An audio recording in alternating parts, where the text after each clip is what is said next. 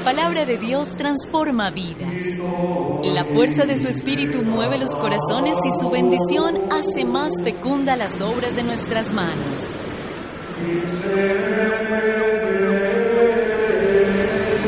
Obrar con rectitud es signo de una vida auténtica y contribuye a la armonía de la creación. En San Pablo Radio abrimos el corazón para acoger el mensaje de la salvación.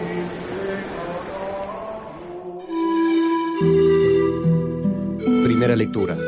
Le puso por nombre Moisés, porque fue sacado del agua. Cuando Moisés creció fue a visitar a sus hermanos. Del libro del Éxodo. En aquellos días, un hombre de la tribu de Leví se casó con una mujer de su misma tribu. La mujer concibió y dio a luz un hijo, y viendo que era hermoso, lo tuvo escondido tres meses. Pero como ya no podía ocultarlo por más tiempo, tomó la canastilla de mimbre, la embadurnó con betún y con brea, metió en ella al niño y la dejó entre los juncos a la orilla del río. Entretanto, la hermana del niño se quedó a cierta distancia para ver lo que sucedía. Bajó la hija del faraón a bañarse en el río, y mientras sus doncellas se paseaban por la orilla, vio la canastilla entre los juncos y envió a una criada para que se la trajera. La abrió y encontró en ella un niño que lloraba. Se compadeció de él y exclamó, Es un niño hebreo. Entonces se acercó la hermana del niño y le dijo a la hija del faraón, ¿Quieres que vaya a llamar a una nodriza hebrea para que te críe el niño? La hija del faraón le dijo que sí. Entonces la joven fue a llamar a la madre del niño. La hija del faraón le dijo a esta, Toma a este niño, críamelo y yo te pagaré. Tomó la mujer al niño y lo crió. El niño creció y ella se lo llevó entonces a la hija del faraón, que lo adoptó como hijo y lo llamó Moisés, que significa de las aguas lo he sacado. Cuando Moisés creció, fue a visitar a sus hermanos y se dio cuenta de sus penosos trabajos. Vio también cómo un egipcio maltrataba a uno de sus hermanos hebreos. Entonces Moisés miró a todas partes. No vio a nadie, mató al egipcio y lo escondió en la arena. Al día siguiente salió y vio que dos hebreos estaban peleando. Le dijo entonces al culpable, ¿por qué le pegas a tu compañero? Pero él le contestó, ¿quién te ha nombrado jefe y juez de nosotros? ¿Acaso piensas matarme como al egipcio?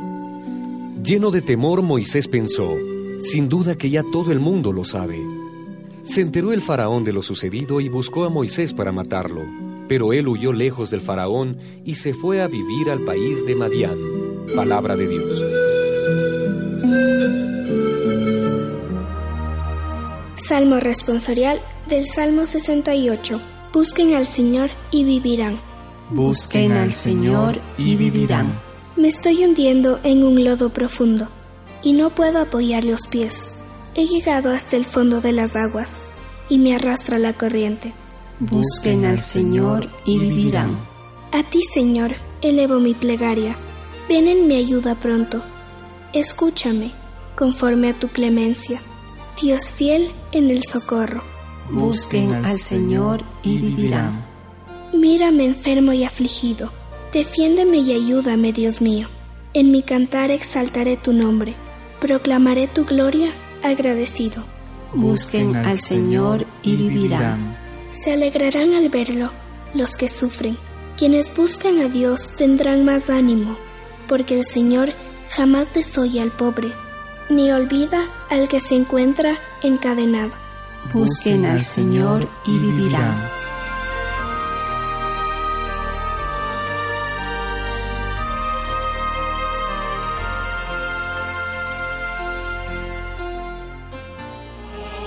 Proclamación del Santo Evangelio de nuestro Señor Jesucristo, según San Mateo.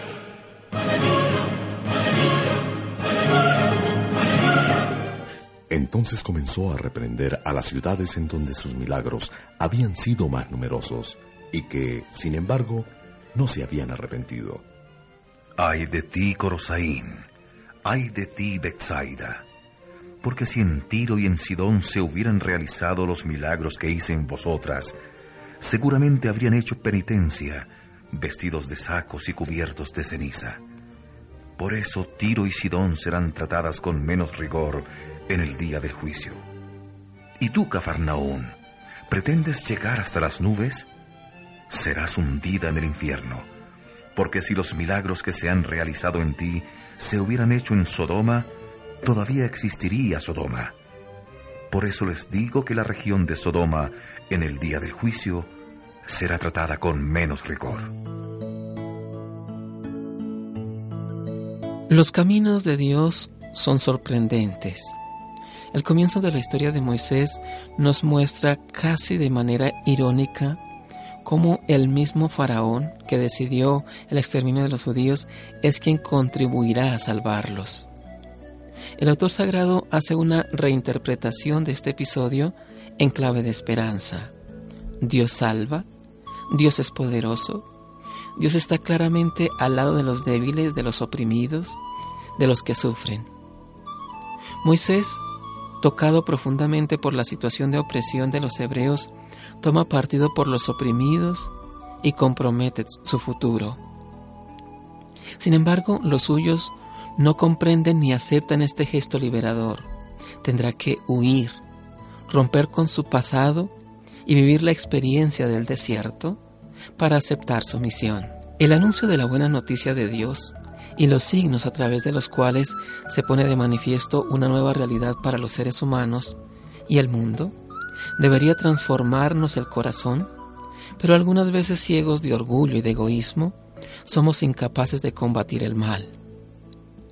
La acusación que hace Jesús a las ciudades que, habiendo visto sus numerosos milagros, no se arrepintieron ni creyeron de corazón en el Salvador, nos da a entender con claridad que si no cambiamos nuestras actitudes de vida y nuestra manera de creer, siendo más serviciales y solidarios con los demás, terminaremos apartados del amor de Dios y severamente juzgados en el día del juicio final.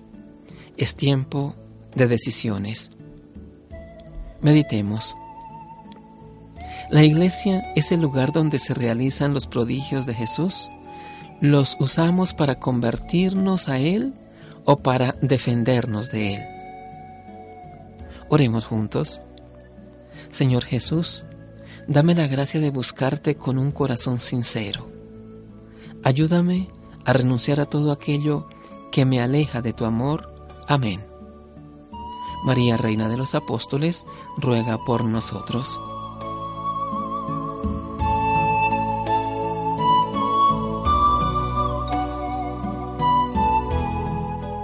Escúchanos en www.sanpabloradio.co. San Pablo Radio, navega contigo.